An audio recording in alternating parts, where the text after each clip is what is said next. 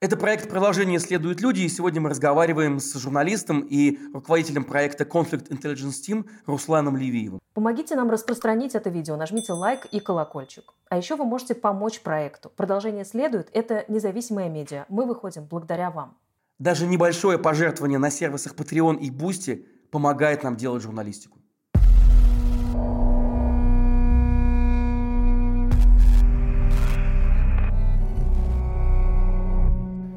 Руслан, э, вы в Conflict Intelligence Team постоянно публикуете сводки мобилизации. И угу. сейчас вот нам заявляют, что она завершена, хотя указ об этом э, Путин так и не подписал. И тем не менее, если подводить итоги, если бы ты подводил итог, как выглядел бы путь среднестатистического мобилизованного сейчас? Во многом это такая русская рулетка, потому что все зависит от того, как тебе повезет. Некоторым повезло меньше, и а, они от мобилизации, там, от получения повестки за буквально там неделю-две прошли путь, э, что вот они получили повестку, а через несколько дней они оказались уже на передовой под Сватово. Как раз такой самый проблемный э, участок фронта, и, как мне кажется, из-за которого и возникла частичная мобилизация, потому что он начал сыпаться, и э, тут Шойгу и, видимо, и другие генералы доложили Путину, что без мобилизации никак, мы, иначе мы не удержим территории, Путин объявил частичную мобилизацию, и кем еще затыкать линию фронта? Остается только мобилизованными. И вот те, кому не повезло, их прямо без подготовки после мобилизации сразу отправляли на передовую. При этом это не играло никакой роли, есть у вас какая-то подготовка в прошлом или нет, служили вы или нет, там, какой вы, какого вы возраста. Абсолютно рандомный, случайный набор людей. Если э, повезло чуть больше, то мобилизованный попадал в какой-то учебный центр – и он э, может там проходить подготовку неделю, две, некоторые, наверное, может быть, даже и до месяца, хотя мы таких пока инцидентов, э, случаев не слышали. Ну а дальше все равно они так, так или иначе отправляются куда-то на фронт. Э, после Сватова начали много отправлять мобилизованных на Херсонщину, и сейчас об этом тоже много говорят, что там мобилизованных много. И дальше уже они начали появляться и на запорожском направлении под Угледаром, то есть а, там они есть тоже. В целом, когда мобилизация только-только была объявлена, мы в своих сводках говорили, что мы пока а, не готовы оценивать, какой эффект это окажет на расклад в ходе войны, потому что мы не знаем, насколько качественно этих мобилизованных будут готовить, и в том числе технику для них. То ли их будут готовить качественно, то есть там 2-3 месяца подготовка на технику, стрельбу, слаживание экипажей, отработку всех необходимых навыков, и только потом использование их на фронте. То, то ли они будут в формате луганско-донецкого образца, когда гребут всех подряд и прям сразу вперед с автоматами против танков идите воюйте. Получилось скорее ближе именно к Луганско-Донецкому образцу. Поэтому получилась сила не особо боеспособная и больше она используется как такое, такое пушечное мясо для затыкания дыр. И, в принципе, в таком, в таком формате она плюс-минус работает. Да, с большими потерями, как в плане убитых, так и, и пленных.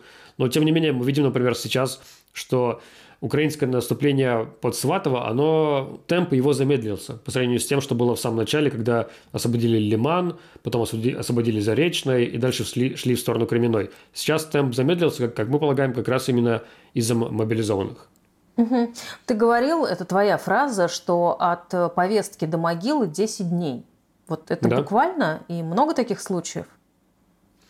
Ну, у нас, конечно, нет э, полной статистики, кто когда погиб. Более того, про, про многих погибших э, не знают даже сами родственники погибших. Там и до, до, до сих пор не, до, многим до сих пор не сообщили. Нет, нет нормальной связи даже между подразделениями мобилизованных и их командованием. Часто мобилизованные даже не знают, где находится их сейчас команда, как, как с ним связаться. Поэтому, естественно, если такой человек погибает, то информация о его гибели доходит не сразу. Но таких примеров было довольно-таки немало. И почти все они – это примеры как раз-таки с направления под Сватово, где самое такое ожесточенное, где больше всего мобилизованных э, погибло. Но я, я таких примеров знаю примерно там около, наверное, 10 штук где-то где, где такое, такое примерно количество человек. Но просто мы, мы не все половины информации обладаем, может быть, их и там и на порядок больше запросто. А какие у вас цифры вообще по погибшим мобилизованным? Сколько их?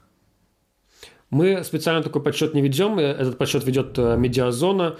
Но здесь, опять же, подчеркивается, что если уж по солдатам мы обладали там не всей полнотой информации, и э, как бы сравнение каждый раз показывало, что медиазона, которая подтверждает погибших именно по конкретным именам, то есть верифицированных, у них э, информации по потерям где-то примерно, наверное, от 40 до 60% от всех потерь реальных. Вот, а то по мобилизованным коэффициент еще ниже, как раз по тем самым причинам, по которым я уже описал. Ты говоришь о том, что многие не знают, э, многие не имеют связи со своим командованием, и угу. мы очень часто вот как раз читаем а, и слышим рассказы, в том числе и пленных, да, на а, украинских ресурсах, о том, что мобилизованные очень получают плохую э, не только подготовку, но и вообще нету никакой ни связи, ни э, нормальной амуниции, э, ни техники. Вот mm-hmm. я вспоминаю рассказ одного из пленных, который рассказывал, что у них даже БМП не, не, не работала, не крутилась башня, поэтому они не могли никак, в общем, использовать этот БМП никаким образом, кроме как просто ездить на нем. Вот. Mm-hmm.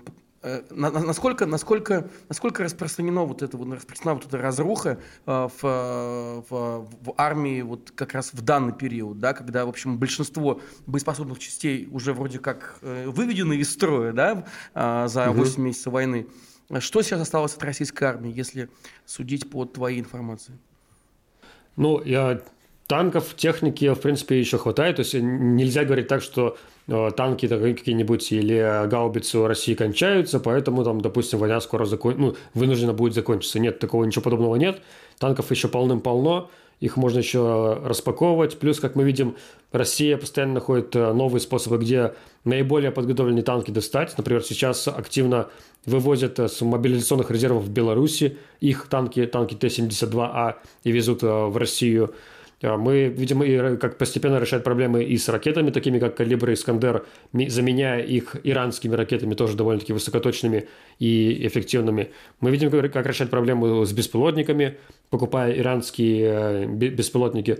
То есть именно по технике каких-то прям сильных таких проблем, э, в принципе, нету. Ну, такого, что как бы, чтобы сильно повлияло бы на э, именно на ситуацию в войне. Но в плане проблем, в плане того, что потом это нужно будет восстанавливать десятилетиями и где-то находить на это деньги, это да. То есть много, много танков потеряли, много ракет из, израсходовали высокоточных боеприпасов. Россия в полной изоляции и сложно достать какие-то комплектующие для высокоточных э, средств в будущем будет особенно. Хотя сейчас пока что продолжает производить, например, э, самые новые танки Т-90М, и в том числе поставляет их э, там всяким добровольческим корпусом. Но это, наверное, использует просто складские запасы компонентов, чтобы их э, произвести. Но в целом, я, почему изначально была такая проблема с то, что мы видели вот, неработающие какие-нибудь БМП, не стреляющие, комплексы зенитно-ракетные, какие-нибудь торы, которые не могли сбить цель. Это потому что, во-первых, техника часто разворовывалась, когда она стоит на, либо на войск, войсковой части, либо на складах. Офицеры, там, ну, не только офицеры, просто солдаты вытаскивали отсюда, оттуда либо какие-то цветные металлы, либо золотосодержащие компоненты – и все это продавали. Либо часто те же, например, танки, они очень активно каннибализировались. То есть, э, ну, например, есть танк Т-72, самый ходовой танк вообще в мире, не только в России, а он в мире. Вот. И поскольку он у всех, почти у всех войсковых частей есть, и есть такая проблема, что какие-то компоненты ломаются, то командирам войсковых частей, частях они вставали перед выбором. Либо доложить наверх, что нужны какие-то запчасти, просим поставить, и тогда будет разборка, а почему у вас это сломалось, как, как, вот, как ты такое допустил. Либо так втихую запросить э, с мобилизационного резерва, склада, чтобы с того танка, стоящего на хранение, какой-то компонент сняли и поставили тебе на твой танк, чтобы ты его сам починил. Обычно пользовались именно вторым способом, поэтому мы видим, что когда начали активнее распаковывать э, склады, всякие мобилизационные резервы, там почти не было, не фигурировали танки Т-72. Как раз ровно потому, что они активнее всего каннибализировались во все эти десятилетия э, история современной российской армии. А поехали в основном mm-hmm. какие-нибудь танки Т-80, которые более такая редкая вещь в российской армии, чем Т-72. Вот. И в целом эта ситуация с каннибализацией, разворовыванием средств, укрывательством состояния техники – она на низах вообще никак не изменилась даже после начала вторжения и даже, даже сейчас. Сейчас есть некоторые подвижки в плане изменения признания там, а, подхода к признанию ошибок, подхода к признанию проблемной ситуации. В частности, мы видим а, Суровикина, который сразу после назначения сказал, что не исключает принятие сложных э, решений, как бы намекая на то, что, может быть, они с Херсонщины будут отступать. А, назначили Мордвичева вместо Лапина, про которого сейчас многие пророссийские телеграм-каналы говорят, что он как раз-таки тоже похожий на Суровикина, то есть всегда признает, если какая-то ситуация обстоит она сложно, то он говорит прямо, а не пытается выпендриться, показать, что он такой бравый генерал, на самом деле на его направлении все хорошо. А в этом плане подвижки есть, то есть люди все-таки не совсем необучаемые, они могут обучаться, но в масштабах всей армии там два генерала, это как-то даже на их направлении это прям сильно большого эффекта, я думаю, не окажет. Да, мы, мы тебя сейчас еще спросим обязательно про Суровикина, это очень, очень, очень, очень интересный вопрос. Но вот прежде, прежде я хотел уточнить, вот ты сказал как раз про э, крылатые ракеты, что есть э, большие проблемы с, э, угу. с, их, с их количеством, с тем э, запасом, который сейчас остался. Действительно, многие твои коллеги и военные эксперты, мы это много раз видели, отмечали, что вот тот уровень э, э, Э, вот та, та степень массированности обстрелов, которые, э, которые российские власти пытались Э, показать э, на протяжении последних недель и показывают, да, что это невозможно долго делать, невозможно угу. такой вести массированный огонь, в частности крылатыми ракетами, потому что их запас довольно ограничен. То есть можно пострел... немножко пострелять, там, да, но эти ракеты заканчиваются, и производить их это очень дорогое и долгое удовольствие. Вот как бы ты оценил запас этих самых крылатых ракет э, современных, там, корабельного базирования, в частности, да, вот эти по серии угу. Х и так далее, сколько их еще осталось? Сколько как... их конкретно осталось, не знает никто, кроме разве что самой российской армии. А, нету даже каких-то там приблизительных догадок. Есть просто понимание, что значительная их часть была израсходована в самом начале нынешнего вторжения, там февраль-март, грубо говоря. Дальше, там, к концу весны они практически исчезли из использования, то есть начали, ну, перестали использовать эти калибры Искандера, за, за очень редким исключением. И, собственно, мы тогда и говорили еще в сводках, что, а, скорее всего, Искандеры и калибры кончаются, и прочие авиационные тоже ракеты, вот, а, но они не значит, что они кончились совсем остается какой-то неприкосновенный запас, который нужно там оставить на самые важные случаи.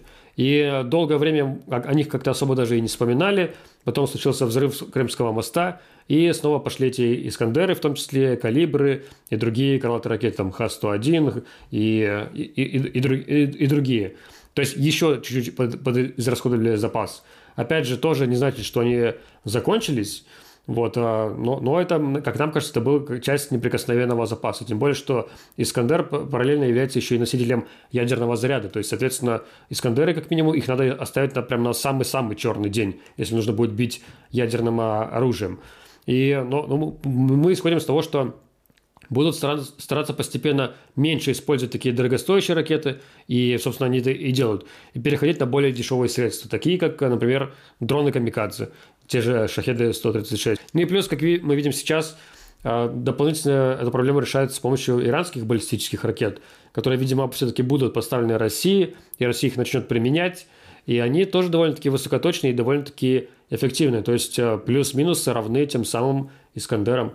Соответственно, а, хоть и есть какой-то неприкосновенный запас, его сейчас стараются не трогать, тем не менее Россия находит новые способы находить э, примерно аналогичное оружие и начинать его использовать. Руслан, еще один фактор, э, понятно, оружие, подготовка, но и сам человеческий ресурс. Э, долгое время mm-hmm. украинская армия превосходила численностью российскую.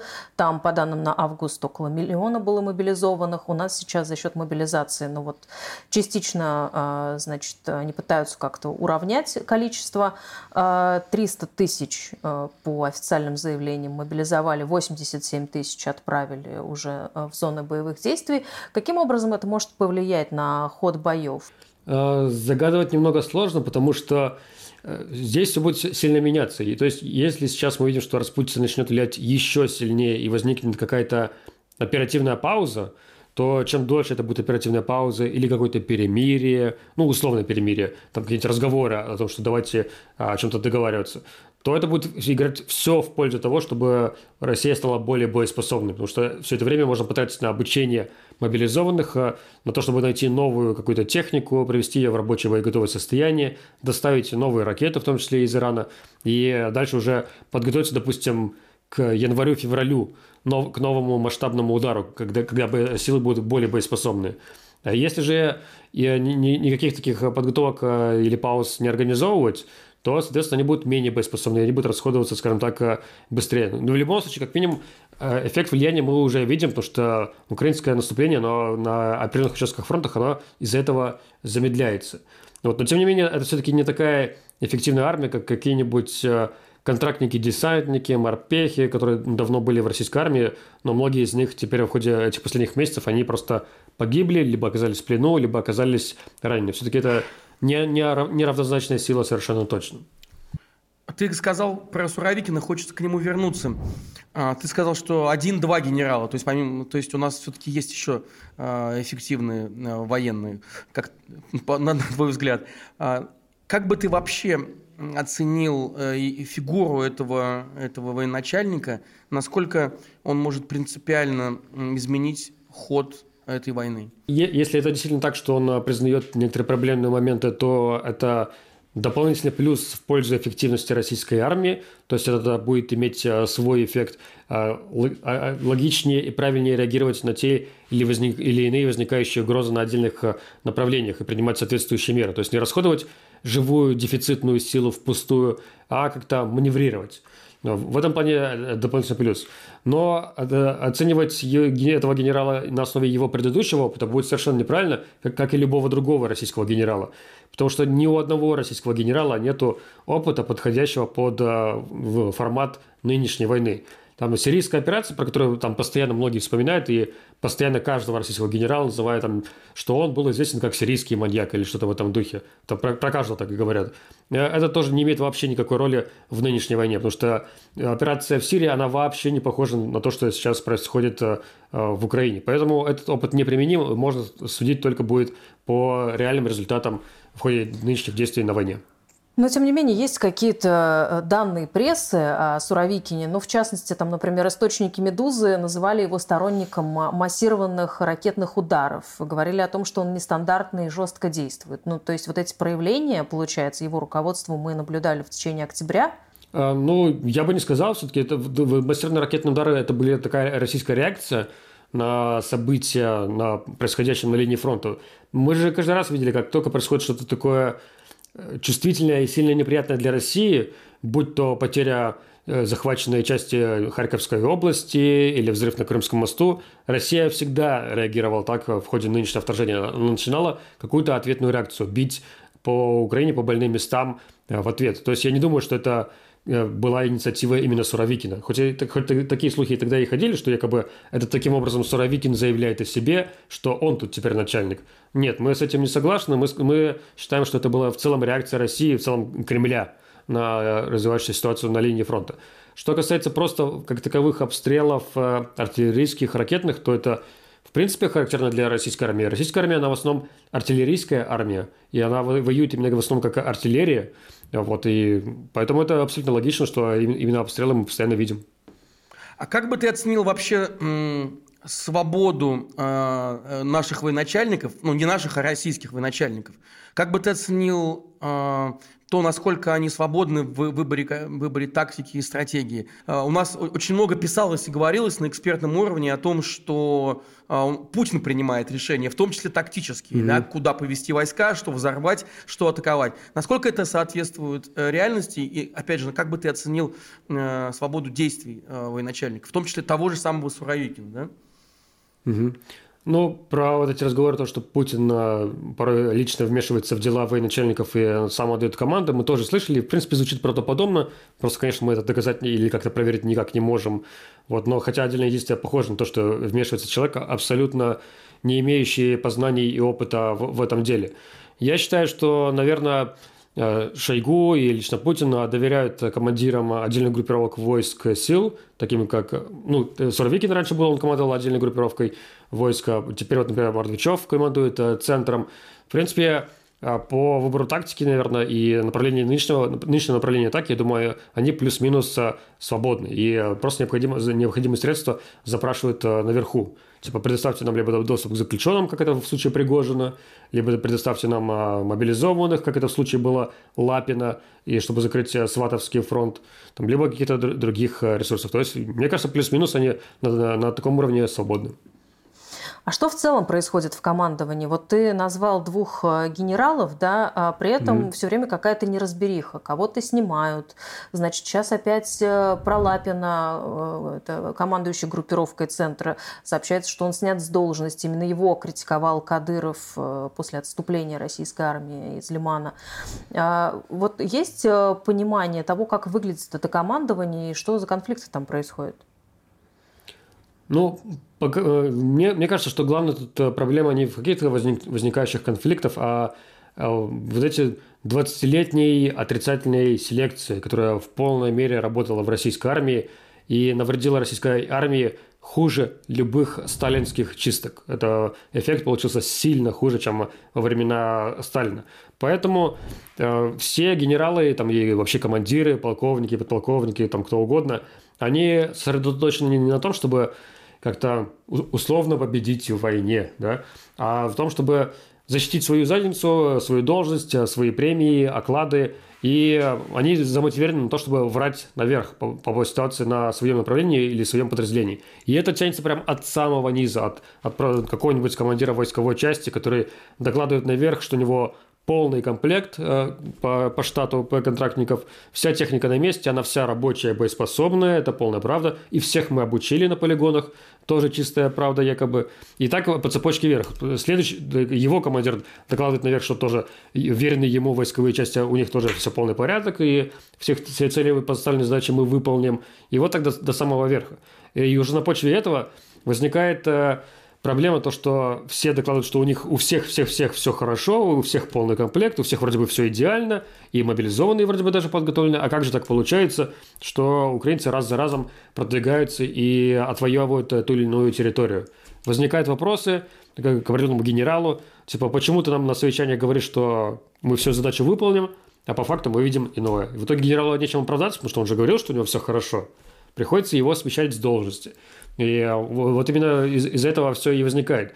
Но одно Вообще генералов российской армии уволить прямо полноценно невозможно, их, как правило, просто снимают э, с той или иной должности. Вот Лапин сейчас, э, его сняли с командной группировкой войск сил «Центр», но мы полагаем, что, скорее всего, он останется командиром Центрального военного округа. То есть из армии его никто не уволит, конечно, как и, и с предыдущими генералами, типа какого-нибудь Дворникова или Чайко, которых просто сослали в Сирию и они по-прежнему генералы, и они по-прежнему в российской армии, просто они теперь командуют на незначимой должности в Сирии. Вот, вот это такое образное наказание генералам. И, конечно, из всей этой ситуации, то, что а, на совещании говорим одно, а по факту видим другое, и приводит к этим конфликтам, которые видят э, люди со стороны, которые не из армии. Кадыров, Пригожин, и они этим пользуются для своей выгоды. То есть Кадыров показывает, смотрите, а мы тут классно воюем, и а вообще вот эти генералы, они бездельники. Я, я пытаюсь с ними связаться, отправить их всех в атаку. Они там не идут в атаку. А вот на, мои, мои бойцы, типа, идут в атаку. И то же самое говорит Пригожин, что, типа, видите,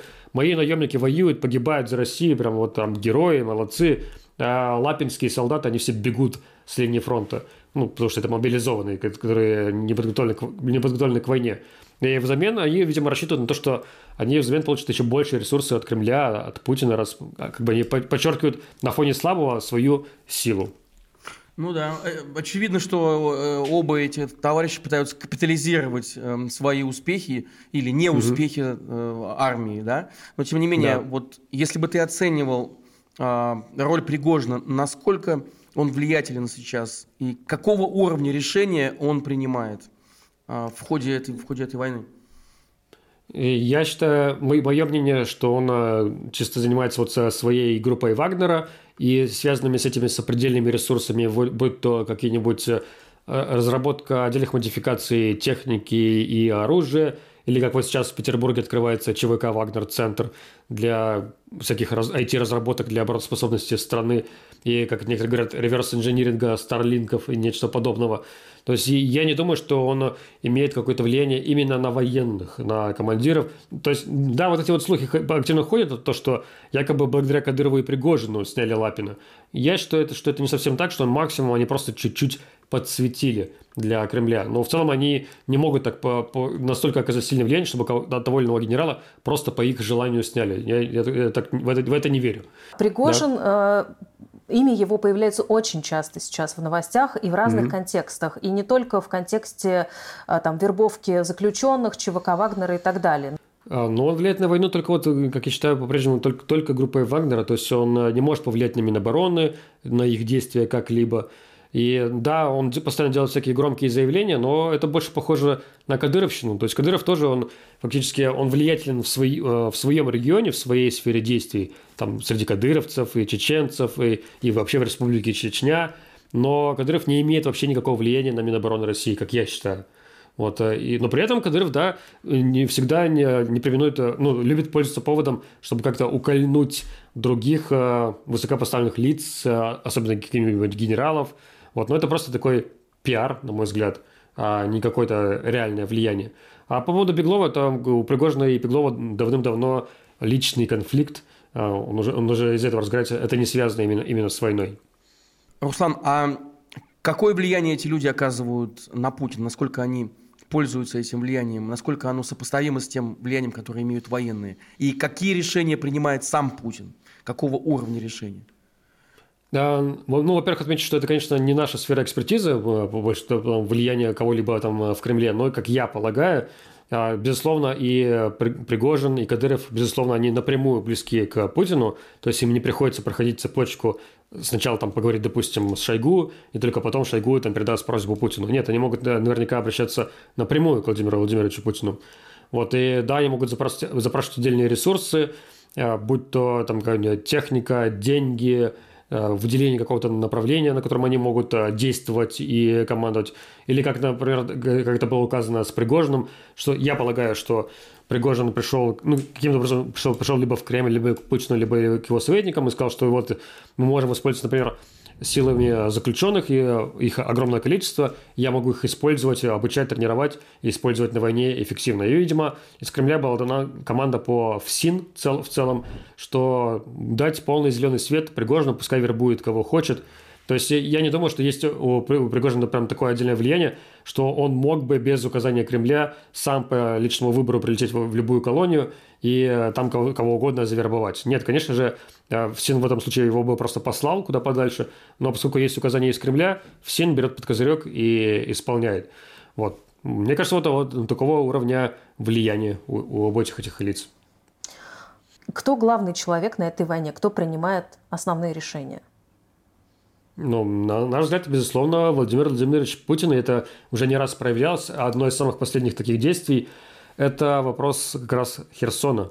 До того, как назначили Суровикина, было много сообщений и в, в, различной прессе о том, что э, российские военачальники говорят Путину о том, что надо готовить планы отхода с Херсонщины и вообще из Херсона – вот, э, потому что сейчас пути отступления перережут, Антоновский мост, э, перекроют какой-нибудь дамбу на Каховской ГЭС, будут бомбить баржевую переправу, и все, мы окажемся в западне. Но Путин давал указания, как говорят, что нет, ни шагу назад, Херсон не отдадим ни в коем случае, поэтому что хотите делайте, но как бы Херсон должен остаться под Россией. То есть в, в этом плане, мне кажется, все-таки окончательное решение принимает, безусловно, Путин. И да, наверное, он по отдельным случаям э, вмешивается напрямую в то, чем должны заниматься генералы, а не э, президент страны. Э, это совершенно противоположная ситуация с тем, как мы видим в Украине, где Владимир Зеленский полностью доверяет Валерию Залужному, главнокомандующему вооруженных сил Украины, и Залужный уже сам решает, где как поведут боевые действия, где будут наступать, где будут отступать, и даже, даже Резников, министр обороны России, ой, России, извините, Украины, э, не решает э, такие вопросы. Наоборот, Залужный говорит Резникову, что нам нужно в плане вооружения, а Резников потом э, ходит по западным партнерам и находит это вооружение для Залужного и украинской армии. А Зеленский просто там порой иногда тоже ездит по фронту поддержать моральный дух украинских солдат.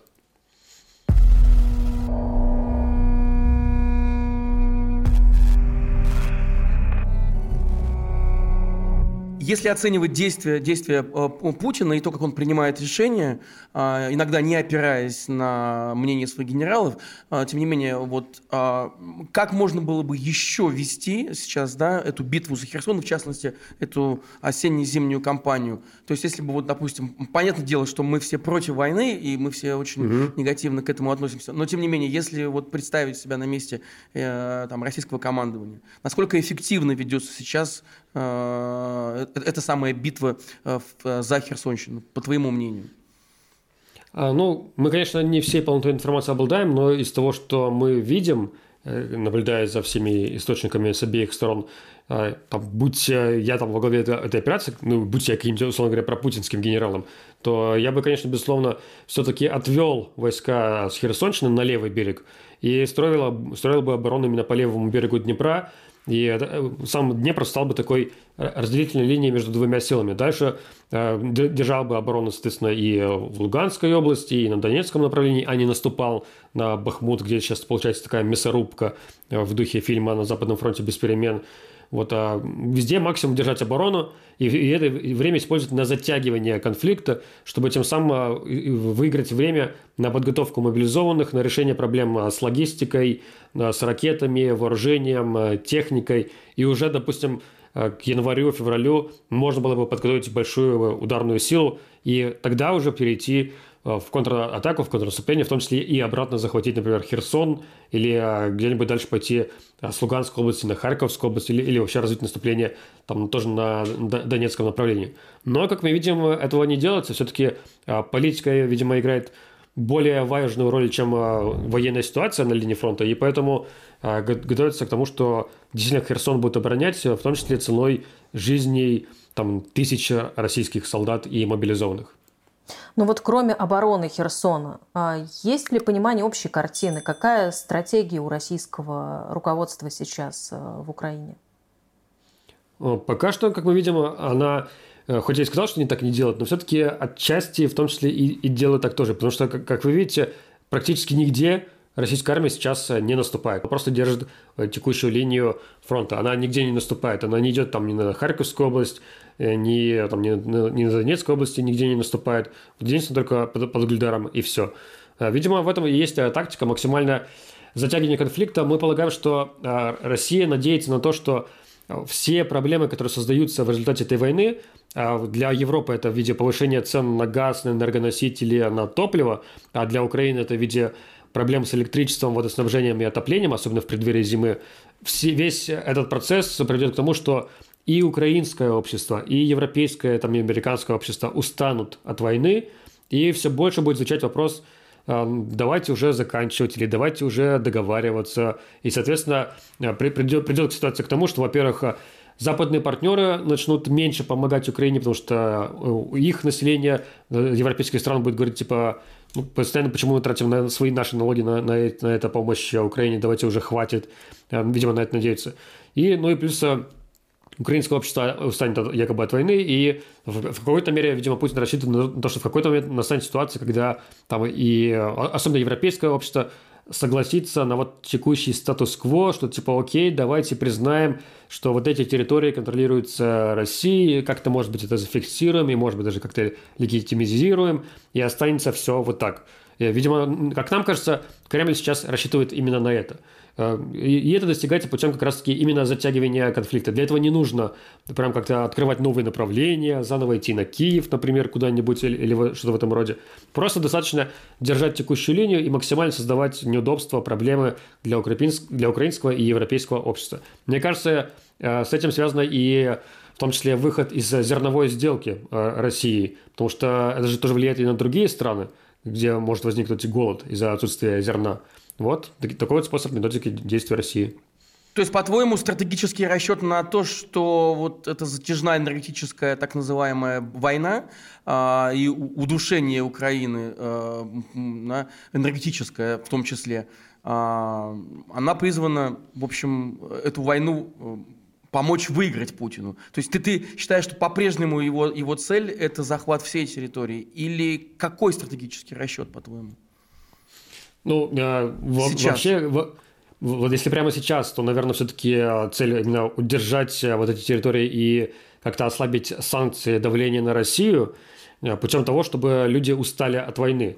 И, ну, а если, соответственно, бьем по энергетической сфере Украины, то наступает зима, наступают холода, люди замерзают в квартирах, соответственно, им приходится бежать из Украины в Европу. Соответственно, возникает новый поток э, беженцев. Соответственно, это новое давление на Европу, в свою очередь, от, которой, от которого Европа тоже устает. И, э, видимо, Путин рассчитывает, что уставшая Европа, она будет принимать свои меры, в частности, ослабевать поддержка для Украины. Вот, вот такой вот способ давления. Но это не значит, что он Э, не хотел бы захоронить, э, захватить Украину всю целиком когда-то в будущем. Ну, явно не сейчас, там, и не в следующем году, но если представим, что он пережил эту войну, смог э, как-то поработать с этими санкциями, ослабить их и дальше восстановить российскую армию, то я абсолютно уверен, что аппетит его никуда не исчезнет, и он там однажды предпримет новый шаг к тому, чтобы дальше захватить еще, еще одну черную часть Украины, пока не будет захвачена вся. Как вы в э, Conflict Intelligence Team оцениваете вероятность э, применения тактического ядерного оружия России? Пока что как э, нулевое, потому что тактическое ядерное оружие несет больше политических проблем, чем выгоды.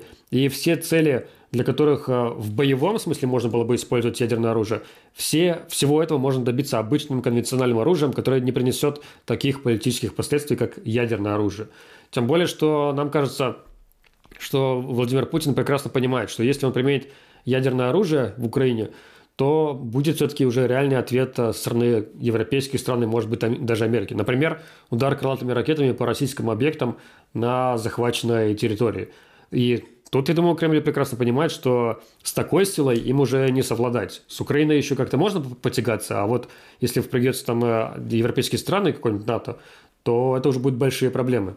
Но, с другой стороны, пугать ядерным оружием можно бесконечно, и как мы видим на примере того же Илона Маска, э, видимо, это работает. Ну, то есть э, селится страх э, в западном европейском обществе, что а вдруг Россия применит ядерное оружие, а вдруг ядерная бомба полетит нам на одну из европейских стран, на Брюссель, на Лондон или, может, даже в Америку, а вдруг Третья мировая, и все мы умрем – люди начинают бояться и тоже в ответ требовать от своего правительства уже, что ну давайте уже сойдемся на том, что Крым он всегда будет российским, давайте сойдемся на том, что э, проведем какие-то референдумы под контролем ООН на захваченных территориях и как-то закончим эту войну и дадим Путину то, что он хочет, дадим там гарантии безопасности и так далее. Как видимо, не нужно даже применять ядерное оружие, просто нужно поселить уверенность в том, что Путин может его применить, и этот страх уже оказывает давление, он уже работает. Но тем не менее мы считаем, что в реальности Путин не применит ядерное оружие. Скажи, пожалуйста, вот как ты оцениваешь шансы украинской армии отбить аннексированные территории с учетом вот всех этих осложнений, с учетом э, этого энергетического шантажа Европы, с учетом того, что Россия пытается уничтожить инфраструктуру Украины, а, то есть ситуация стала гораздо хуже. Тем не менее, угу. от чего будет зависеть, э, от, э, от чего будут зависеть шансы Украины на возвращение этой территории, помимо, помимо вот всех этих сложностей, связанных с шантажом России?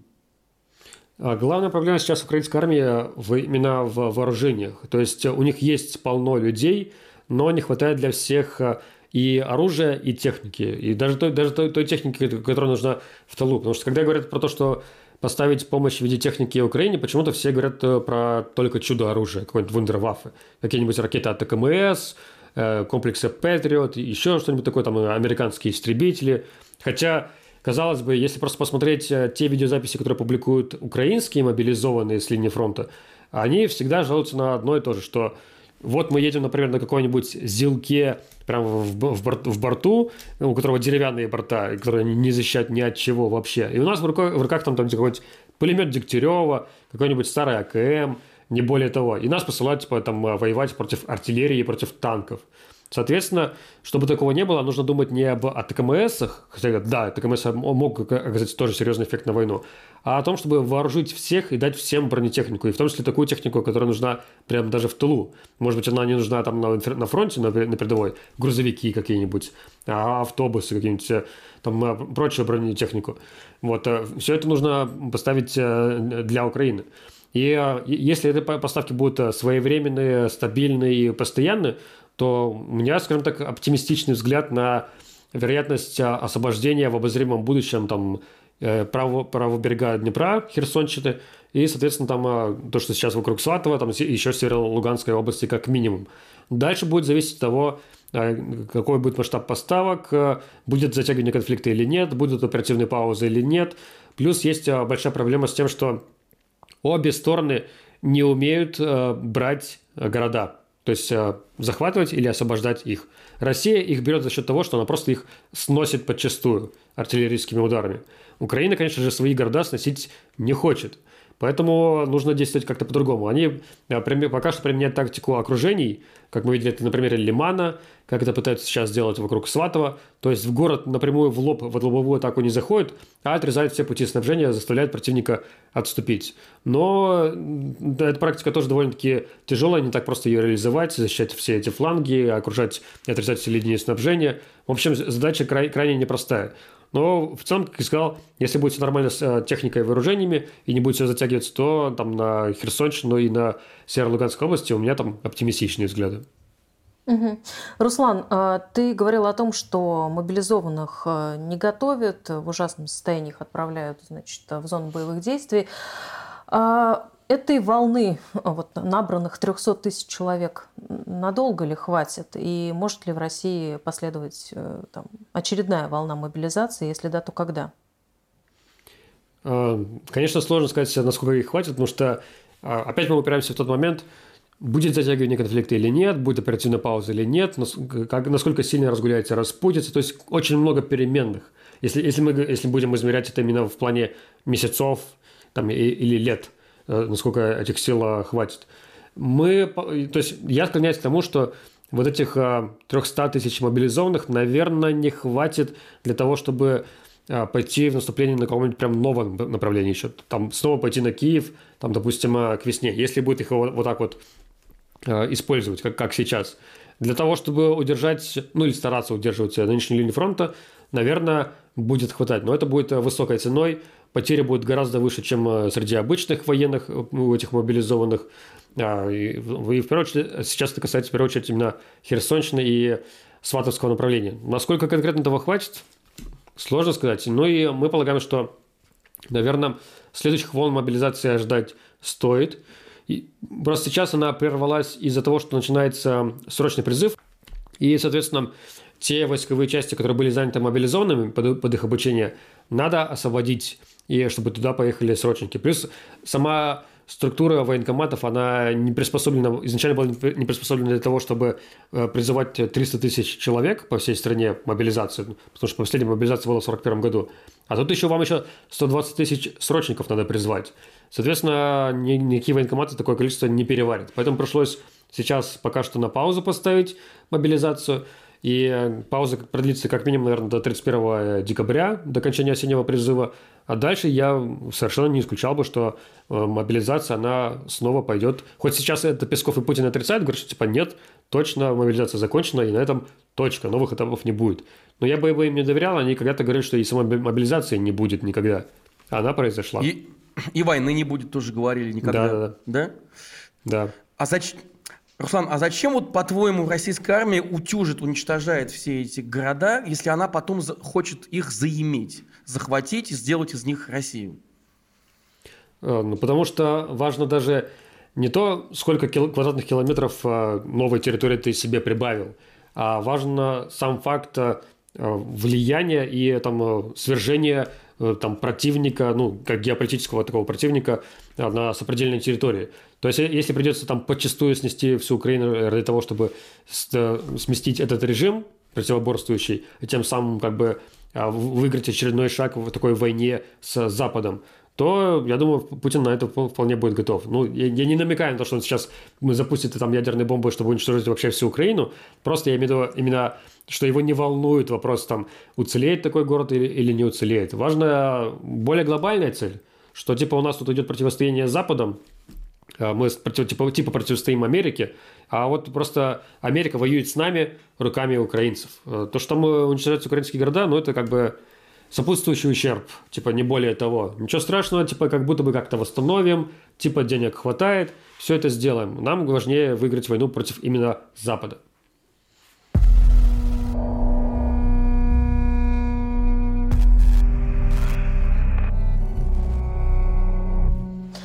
Руслан, против тебя в России заведено уголовное дело о фейках про российскую армию. Ты объявлен в розыск и заочно арестован. Это все было еще весной. Но угу. в целом а, ты ощущаешь давление на тебя и твою команду, команду проекта вашего? Поступают ли вам какие-то угрозы, предупреждения? А, ну, ко мне поступали предупреждения э, где-то в конце весны, летом когда я активно в сводках а, прямо высмеивал кадыровцев, ну, потому что это было реально смешно. Каждый раз, когда они снимают свои тиктоки, где они воюют с кустами или с пустой многоэтажкой, ну, это было выглядело настолько по-клоунски, что я это постоянно подчеркивал и высмеивал. И тогда мне передали через а, общих знакомых, что там обо мне начали говорить в полку Ахмата Кадырова. Понятно, с каким подтекстом. Вот, а, но таких каких-то массовых угроз пока что мы не получали, то есть таких прям как серьезных. Ну, у меня уже есть опыт, скажем так, серьезных угроз, которые обернулись реальным физическим нападением в 2019 а, году. Вот нечто подобного прямо сейчас не было. Хотя мы видим, что наше влияние как команды сети с тех пор, конечно, значительно выросло благодаря всем этим сводкам и всей э, ситуации. И об, о нас стали больше говорить и в государственных структурах тоже. Но вот именно угроз от троллей и там вот прочих лиц мы не, мы не замечаем. Но я бы здесь подчеркнул, что когда тебя хочет как-то закрыть или ликвидировать уже государство, то никаких угроз не приходит. И если просто приходит угроза, то тебе могут обернуться максимум нападением каких-нибудь гопников или пригожинцев, вот что, нечто, подо, нечто подобное. А если тебя хотят, как по примеру Алексея Навального, отравить или просто застрелить, как это был э, с противником Кадырова в Германии, то ты никаких угроз не получишь, это просто произойдет, произойдет по факту. Ну вот э, угроз мы пока что сейчас не видим. Ну, обычные тролли максимум и все сейчас. Ну вот, ну вот, ну вот ты правильно сказал, как раз заметил, что действительно угроз нет, когда какие-то конкретные действия уже, да, там предпринимаются э, тайные да. и скрытые. Вот, и поэтому хочу тебя спросить, как ты думаешь, насколько сейчас российская, российская страна, российское государство э, готово к такого рода акциям э, прямого действия в отношении своих критиков? То есть понятное дело, что сейчас война отнимает все ресурсы, и угу. сейчас вроде э, власти не до того, да, не до того, чтобы устранять своих оппонентов.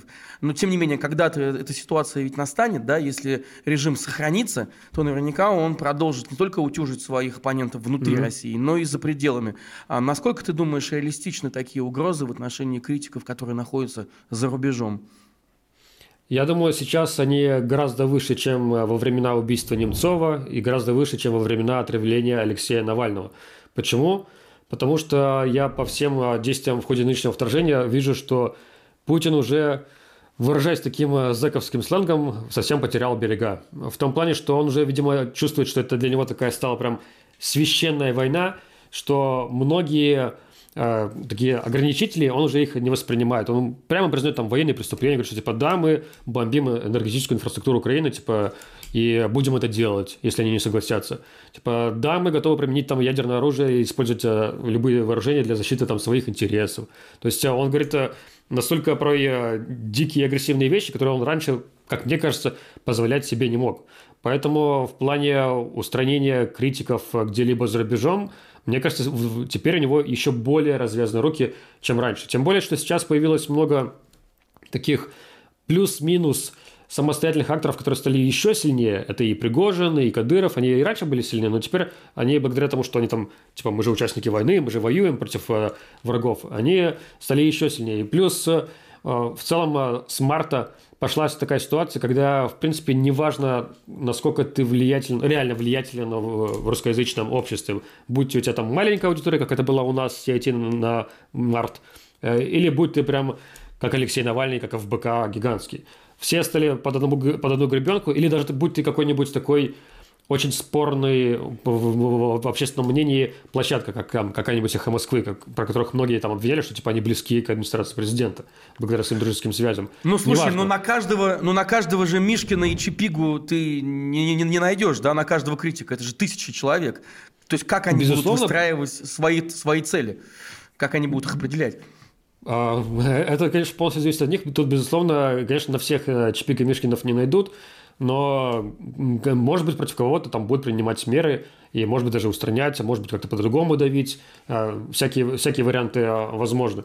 Вот. Э, не знаю, как будут выбирать. Наверное, будут выбирать по, по именно чувствительности заявлений или каких-нибудь действий именно для них, э, да, для, как, да, как для политической власти. Просто я вспоминаю, как мы в ходе там, 15 года и 16 года делали много расследований по сирийскому конфликту, который, по идее, чувствительны для России, ну, как страны, потому что мы обвиняли российскую армию там, в военных преступлениях, э, убийстве мирных жителей, и э, ссылки на наши репортажи публиковались в международных СМИ. И была реакция такая, ну, не особо, ну, то есть ее практически не было.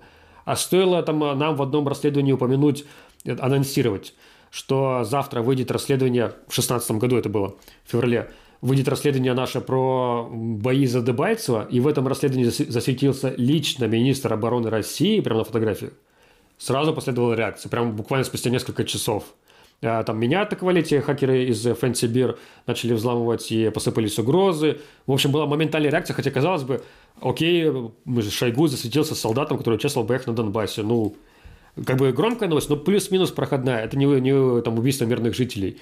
Вот. И, тем не менее, реакция такая сильная пошла. Поэтому, наверное, все-таки будет э, выбирать по, по тому, типа, насколько это болезненно именно им лично. Ну, тема Украины, с которой вы работаете, по-моему, максимально болезненная. Как ты да. э, сейчас оцениваешь свои риски? А, скажем так, э, мои риски явно чуть выше, чем у других э, всяких оппозиционных деятелей не, не, не сферы военщины, которые тоже там уехали в Грузию. И во многом, особенно потому, что у нас э, в России с Грузией безвизовый режим, и есть общая граница. В теории можно даже под, под, подвести под такую ситуацию, когда кто-нибудь, там, не знаю, уколет шприцом, а, под, подстережет где-нибудь в закоулке, уколет шприцом, чтобы каким-то наркотиком, чтобы я выглядел как пьяный, и просто довести до Верхнего Ларса, провести через границу, а потом в СМИ выпустить версию, что якобы я сам пришел сдаваться, и таким образом я окажусь в тюрьме. То есть такие риски я вполне себе а, реаль, э, реально оцениваю.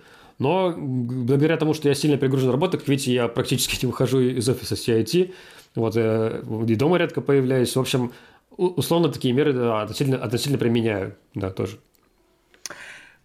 Ну, у тебя давняя история. Мы давно друг друга знаем с тобой. И mm-hmm. это, в общем, я каждый раз думаю, а, и себя спрашиваю в том числе, учитывая все те риски, всю ту опасность, которая действительно очень-очень-очень большая, зачем ты это все делаешь? Э, не было ли у тебя желания э, махнуть рукой и Потому что ты сделал уже немало. Ты сделал так угу. много, что, в общем, обеспечил не только э, чистую совесть перед, перед своими потомками, угу. но и перед историей. А, опять же, здесь вопрос в том, что э, каждое действие, да, каждая публикация, она, она действительно повышает, повышает угрозу, э, личную угрозу для, для тебя, для самого. Вот как, угу. как ты сам себя мотивируешь, да, для чего ты это делаешь, для чего ты продолжаешь ходить по острию?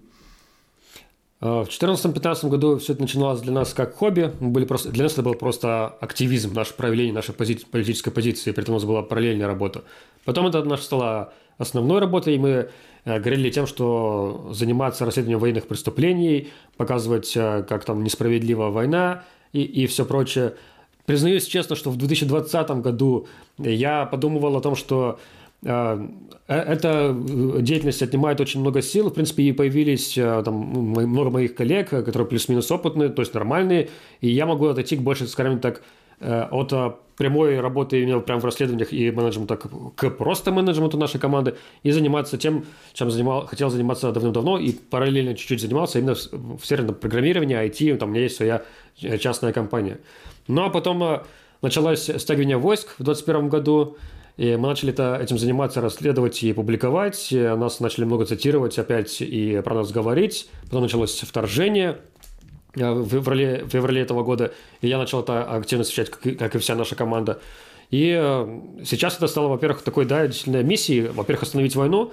Во-вторых, на самом деле, мы в своей команде смотрим еще дальше. Наша задача не, не тем, чтобы там просто остановить войну и, и дальше еще потом расследовать все военные преступления, привлечь всех к, военной, ну, к уголовной ответственности за содеяние военных преступлений. Мы смотрим, на самом деле, на 10 шагов вперед, потому что мы понимаем, что закончится путинский режим, скорее всего, будет дальше эффект домино, потому что на путинском режиме, например, держится сирийский режим, а там а, много внутренних противоречий, конфликтов, которые надо будет как-то решать. А, будет там, э, там с Беларусью будут какие-то отдельные проблемы тоже явно.